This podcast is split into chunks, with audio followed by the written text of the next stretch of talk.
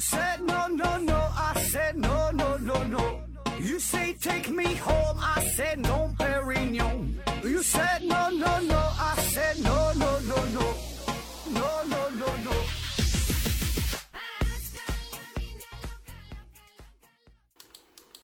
拼命探索，不计后果。欢迎您收听《思考盒子》，本节目由喜马拉雅平台独家播出。先给自己做一个小宣传哈，嗯、欢迎大伙儿收听这个订阅麦克说啊，麦克说也是我做这个节目跟我朋友一起整的啊。麦克说，嗯、这期还是回答听友的问题。第一个问题，杨锦鲤爱超越提问说：盒子，请问，假如我在网上开店，结果呢卖一个比较值钱的东西，少打了一位数字，结果呢被抢购啊，怎么办？如果如何不违法的解决？啊，说这个卖个卖东西哈、卖少打一个零后边儿，低价给卖出去了，被大大伙儿疯抢啊，这咋办？那你自己犯的错误，你只能自己承担了呗。这事儿，这事儿这很难说哈。你做买卖，这就是你情我愿，对吧？你这个价格也是你自己写的，谁知道你这少没少写个零啊，对吧？那那你卖完之后，人家买家还说还说你多打一个零，还还找你退钱呢。所以这玩意儿都明码标价的，这个挺难解决哈，挺难解决。当然，这个也可以走法律的程序，因为啥呢？这个民法通则还有这个合同法啊，一些法律当中有规定，就就相关的关于你这个事儿的啊。其中有一条呢，就是说店方可以以重大误解为由解除与消费者的买卖合同啊，就啥意思？就是重大误解嘛，可能说双方在沟通上啊，在表述上啊。可能有一些误会，对吧？所以呢，这个买卖就是就是无效的啊，有有这么一条啊。但是说你这个是否符合这玩意儿得研究啊。所以呢，你你你这个你操作这个事儿，你怎么能证明自己是操作失误了？怎么能证明自己这个商品的实际价格啊？这个是需要需要进一步的认定，对吧？那当然，如果这些消费者他不肯解除买卖合同，那么你也可以。呃，通过法律的途径啊，啊，当然这个过程我觉得还是也挺艰难，也挺费劲的，包括一些取证啊，整个这个这个司法途径，嗯，既费时又费力，对吧？所以呢，我倒觉得莫不如啊，就是如果你赔的不是特别多的情况下哈，你可以把这个事儿作为一个小的契机，一个小的商机，呃，也是一个宣传的活动，对吧？说不定因为这个事儿呢，你就给你自己炒火了啊！有很多新闻报道这些事儿的吧，就是说。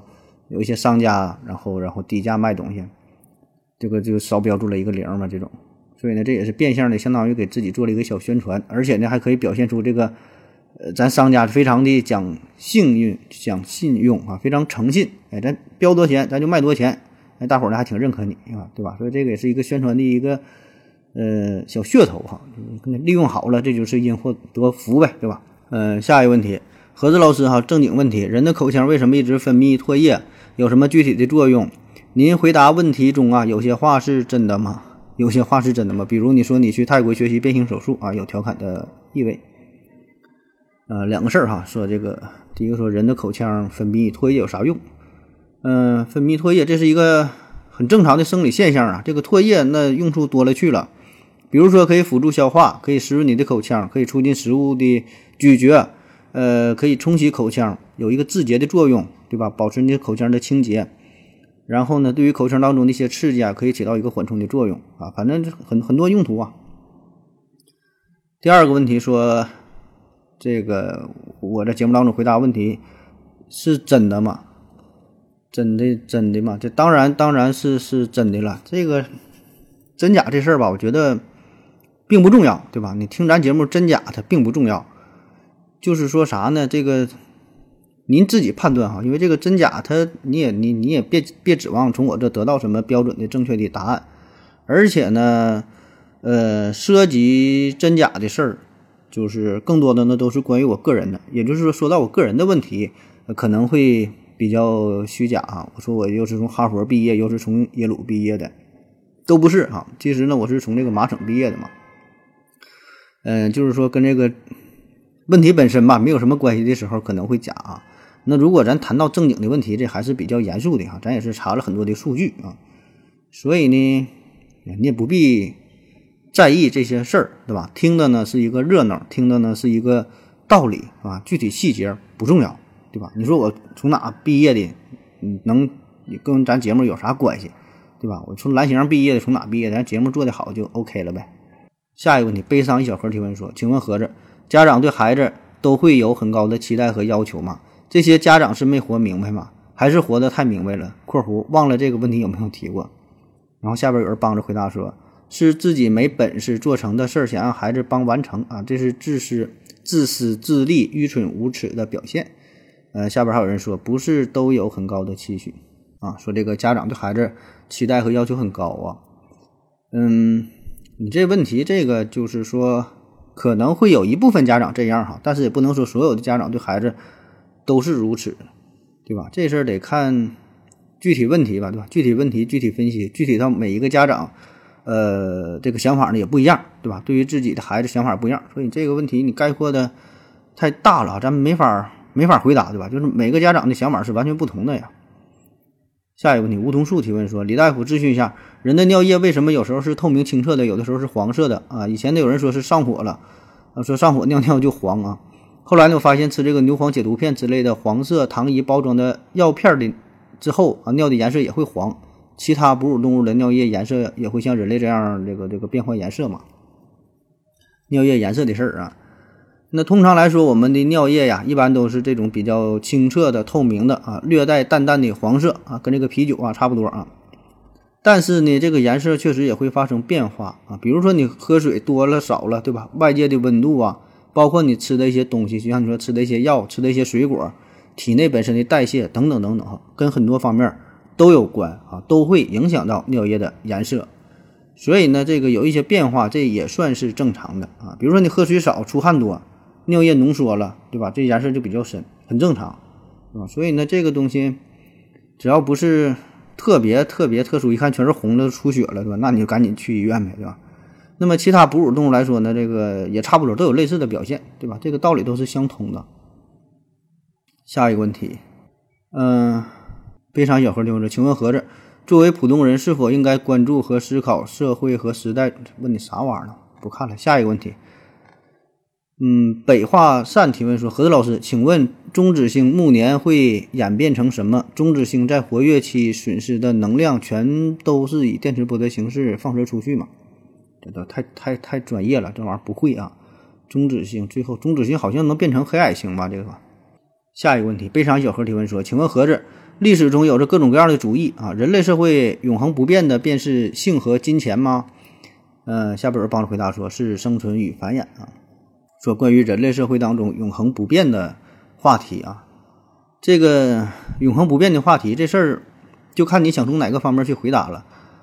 永恒不变的东西有很多呀，对吧？比如说常见的，咱说这个爱情啊、战争啊、死亡，对吧？这个都是人类社会永恒不变的啊，从古到今的一直都有，对吧？还有比如说人类的愚蠢啊，也是永恒不变的啊，人类的愚蠢一直都很愚蠢，永恒啊，永恒不变，一直这么愚蠢。还有说，人类的欲望也是永恒不变的，对吧？贪婪呐，对吧？对于权力的欲望啊，啊等等的话，对于性的欲望，对吧？等等等等，就是说这个看你咋说呗，对吧？这永恒不变的东西其实也有很多，对吧？下一个问题，超级蜂窝媒体问说，辽宁地区能捕捉到水熊虫吗？啊，请何总提供一下捕捉水熊虫的详细流程，谢谢。说这个水熊虫这个事儿哈，水熊虫地表最坚强的生物了，可以说哈。这个怎么折磨都折磨不死啊！耐高温、耐耐耐低温、耐旱，然后高压呀、真空啊、辐射啥都不怕哈！这水熊虫。那说辽宁地区有吗？这辽宁地区当当然有了，这东西这东西几乎几乎可以说是随处可见哈，各个地方都有。啊，那怎么去捕捉？你随便找个水沟啊，找个草坪啊，整一块土壤啊，你一挖这挖挖一锹土哈，这里边都有水熊虫，特别是这个苔藓的地方是比较多的哈，水熊虫。嗯，但是说你怎么给它提取出来？嗯，这个还是有点难度哈。我在网上看到一个帖子，就你提这个问题，我上网一搜啊，这真有，就是专门说怎么捕捉、怎么提取出水熊虫啊，讲的挺详细的。你在网上搜一下，叫“一起去公园做地捉地球最顽强的水熊虫”，一起去公园做地球最顽强的水熊虫，里边有一个详细的流程，挺有意思的，还配有这个插图。下一个问题，LSP 放飞自我。嗯，说何子老师，哎，我提一个很严肃的问题。我的妈妈基信基督教啊，他说每次祷告啊，第二天就都很顺利。其实呢，我以前也信，但是随着年龄的增长啊，我不喜欢那种命运被掌控的感觉，喜欢我命由我不由天。你曾经说过，信神和不信神可以看作是概率问题。呃，你也说过，上帝用永生来给你画一个大饼之类的话啊。其实呢，我也赞同你的想法。不过呢，事情就发生在我的身边，从自己的角度看待。这些事儿又是另外一种想法。有时候我也在想，国外的疫情那么严重，国外信奉各种各样的神，但是并没有来呃拯救他们的信徒，这让我呢对是否真的有神呐感觉到怀疑。请问何子老师对信奉神这个事儿啊有什么看法？嗯，信奉神这个事儿有什么看法啊？这个还真就没什么看法，因为啥呢？信仰宗教信仰这个是每个人的自由。对吧？就是每个人都有权利去选择信教或者选择不信教，选择信哪门教啊？这个是个人的权利，对吧？你可以完全有不同的选择啊。举个例子，这就好比说，你你你就有人喜欢吃西红柿，有人不喜欢吃西红柿，然后你问我，你问我说，你对那个喜欢吃西红柿的人有什么看法？啊，这个也没有什么看法，这就是他的一个选择啊。当然，你这里边提到了另外一个问题，就是说。对于那些有信仰的人，然后什么外国什么，呃，信奉各种神，然后疫情还比较重啊，嗯，然后就怀疑啊，其实这事儿够不上怀疑，对吧？你这个可以从很多的角度去分析、去解释，对吧？这可能就是这些神呐，这考验人类，对吧？然后或者说是是这个这这个。呃，那些人犯了什么错，对吧？给他们带到了地狱啊！活下来的都是好人，对吧？杀杀死那些都是坏人，如何如何？就是这个解释很多，你并不能因为那些人，就是说社会上这些受苦受难的人就否定上帝的存在，对吧？因为这以前早就有人提过这个事儿嘛，就说上帝是是不是全能的，是不是什么尽善尽美的啊？然后就说那既然他是全能的，还是尽善尽美的，为什么还要人类受这么多苦？对吧？要不然你就不是万能的，要不然你就你就不是完美的，对吧？你要完美还万能，为啥让我们受苦？等等等等，早就有人提出了这方面的质疑，对吧？但是宗教人士可以很好的就解释这些事儿啊，所以说你这个够不上，够不上对神是否存在的一个质疑啊。下一个问题，Liking Z 啊，哎呀，这是那个很伤心的、很伤心的一位女粉丝啊，提问说。听完二零四九，立马过来提问何子老师，您觉得刘司机唱歌好听吗？刘司机知道自己唱歌不好听吗？啊，说这刘司机唱歌的事儿啊，我觉得刘司机唱歌还真就挺好听的，我就挺喜欢他唱歌的，鬼哭狼嚎的，听着挺有挺挺有意思啊。啊，就是音乐作品欣赏这个事儿，这是非常非常主观的，对吧？就是呃，每个人的喜好是完全不一样啊，有很多世界级的著名的音乐啊，但是咱可能就不爱听，对吧？咱就听这些通俗的。什么比较流行的，对吧？整太高端的咱欣赏不了，所以这个反正我是挺喜欢老刘唱歌的啊。然后说老刘知道自己唱歌不好听吗？你你你这个你这个问题这表述就就不恰当啊！这里边你默认了一个前，默认了一个事儿，就说老刘唱歌不好听，对吧？你知道老刘唱歌不好听吗？你你咋知道老刘唱歌他就不好听呢？对吧？你你不能你不能把这个事儿给默认了。你老刘觉得自己可能唱歌挺好听的，是吧？要不然他也不能不能唱啊。下一个问题，悲伤小何提问说：“请问盒子躺平为什么会火？躺平这个事儿哈，躺平这个事儿我们之前聊过呀，我们做过一期就是专题啊，聊这个我们为什么不能躺平啊？当然是这是新米团的一个收费的节目哈，有兴趣可以听一下啊。不爱听拉倒，别花那冤枉钱了。我再跟你说一遍，当然我接下来说的跟节目当中完全不一样啊。说这个躺平哈，躺平，嗯。”为什么现在躺平这么火？我觉得更多吧，这个是一种无奈啊，并不是主动的选择，就是本身咱大家伙都不想躺平，对吧？谁谁说就生下来我就躺平，我就啥也不干，也不是，对吧？咱还是说的，呃，也去想努力一下，想也去想奋斗一下，但是呢，经过这些抗争之后，慢慢的越长大越明白啊，这个现实是很难改变，你的努力，你的奋斗，几乎呢是没啥用。啊，是徒劳无功，对吧？也就是说，你的努力它毫无价值啊！你努力费劲儿，它不一定成功，但是不努力一定可以很轻松。那我为什么还要去努力，对吧？你累死累活，你在北京又打工又如何如何，最后连连一个卫生间这个这个钱都你都拿不出来，那我为为什么我还要去努力呢？对吧？我老实待着多好啊，对吧？而且呢，以我们目前的非常非常浅薄的眼光来看，好像这个阶级固化是越来越严重，对吧？很难去打破，啊，各个途径基本都被堵死了啊，不太可能了。所以呢，你你也跨越不了什么阶层啊，甚至说你想靠高考改变命运都越来越难啊，富人越来越富，穷人越来越穷，马太效应越来越明显。啊，所以怎么办，对吧？咱普通人累死累活这一辈子，注定也就是这个逼样，对吧？大伙儿都已经逐渐认识到这个这个现实了，就是这么残酷，就是这么血淋淋的，就是这么无奈，就是这么冰冷啊！咋办？那你就放弃呗，对吧？咱就用这种躺平的方式作为无声的抗议，对吧？最后大伙儿都是死，那不如我先舒舒服服的死去，是吧？所以我觉得这个躺平并不是一种颓废。并不是萎靡不振啊，并不是自暴自弃，恰恰相反，我觉得这就是一种大智慧，看透了，是吧？看透了啊，看破红尘，看透了我的人生啊！你想一想，反正最后太阳都得爆炸，地球得爆炸，也得，反正最后全人类都得灭亡，最后宇宙都得大折季啊！所以嘛，不如吧，咱就躺平吧，哈，啥也不干了。下一个问题，悲伤小何提问说，呃，请问何子，在古代呀，一些画中会有文人，呃，坐在坐骑上啊？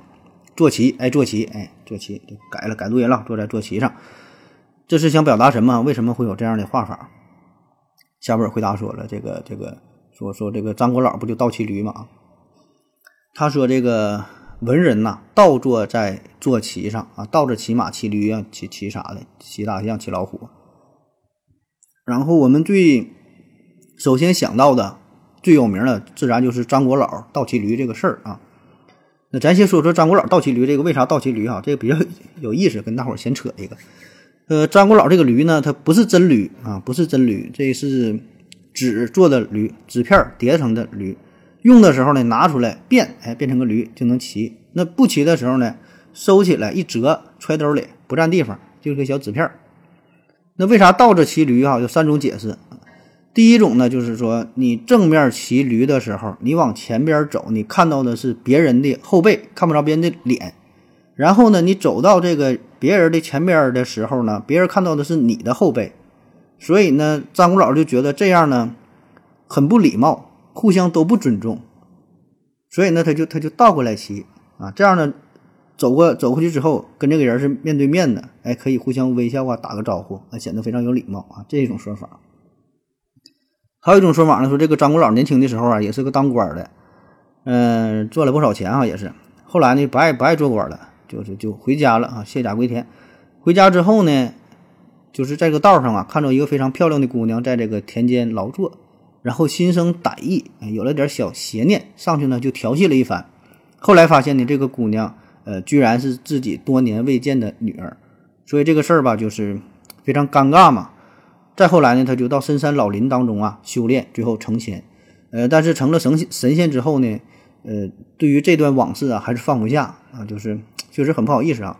所以怎么办啊？这就倒着骑驴，表示自己呀没脸见人了。哎，这种说法。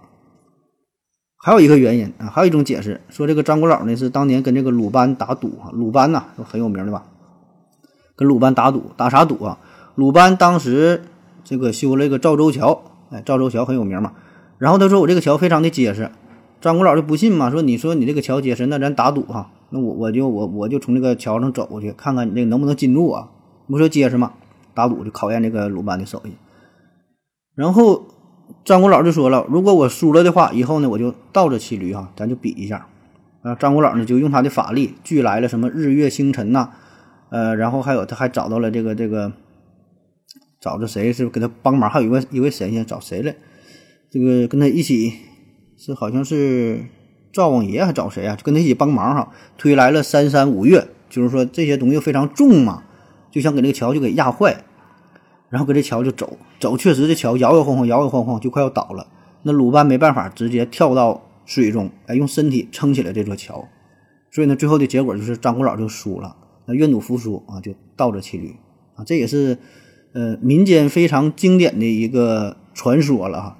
有有这么一个事儿，哎，呃，当然这以上是说的张国老倒骑驴这个事儿，这个跟你问跟问这个问题好像没有啥关系啊。你问这个问题说的是文人啊，文人，那文人为什么有一些文人吧要倒着骑驴啊？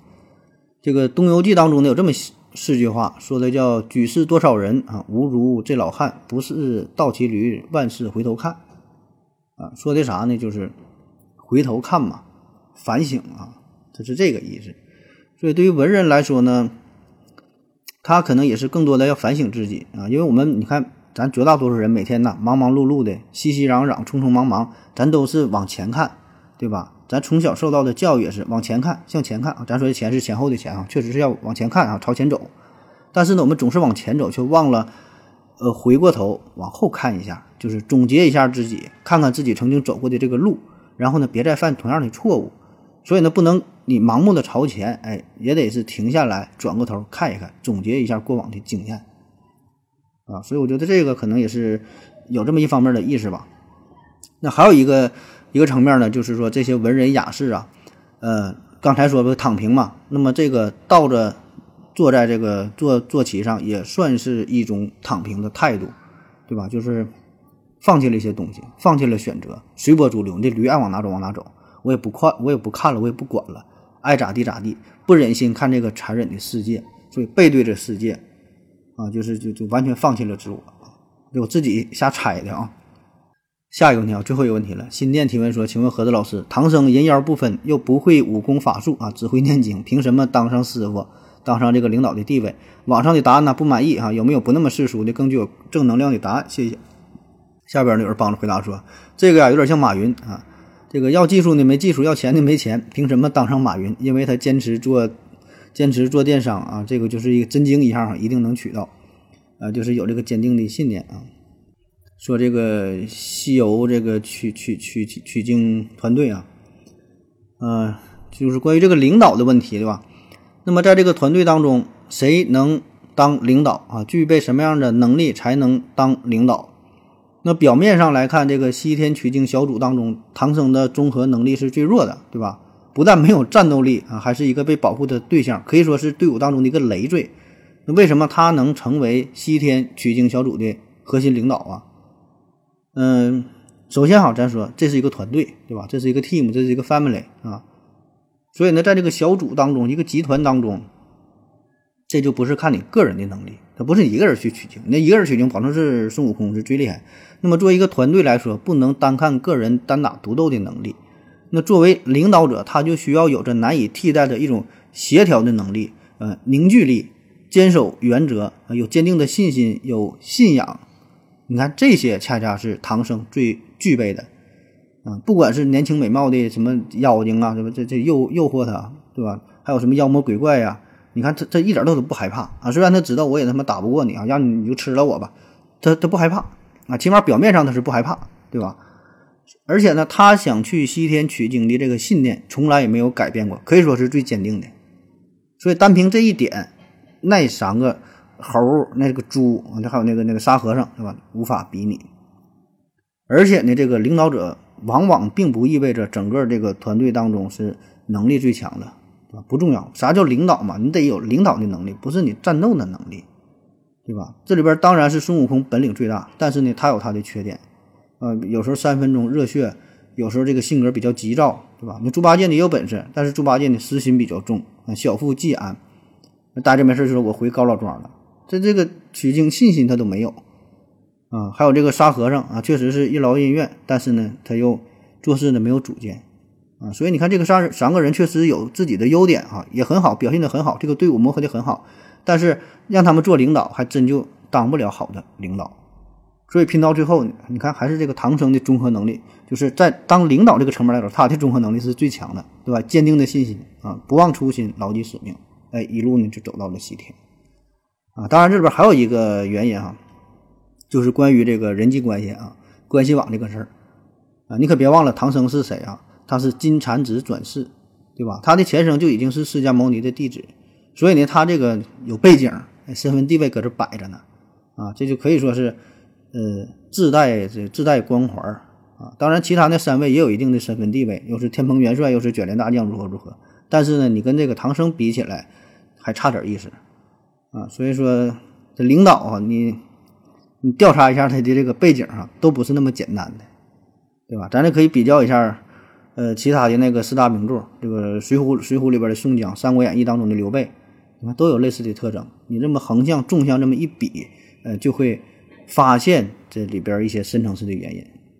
好了啊，今天节目就这样，感谢您各位收听，谢谢大家，再见。感谢您的聆听。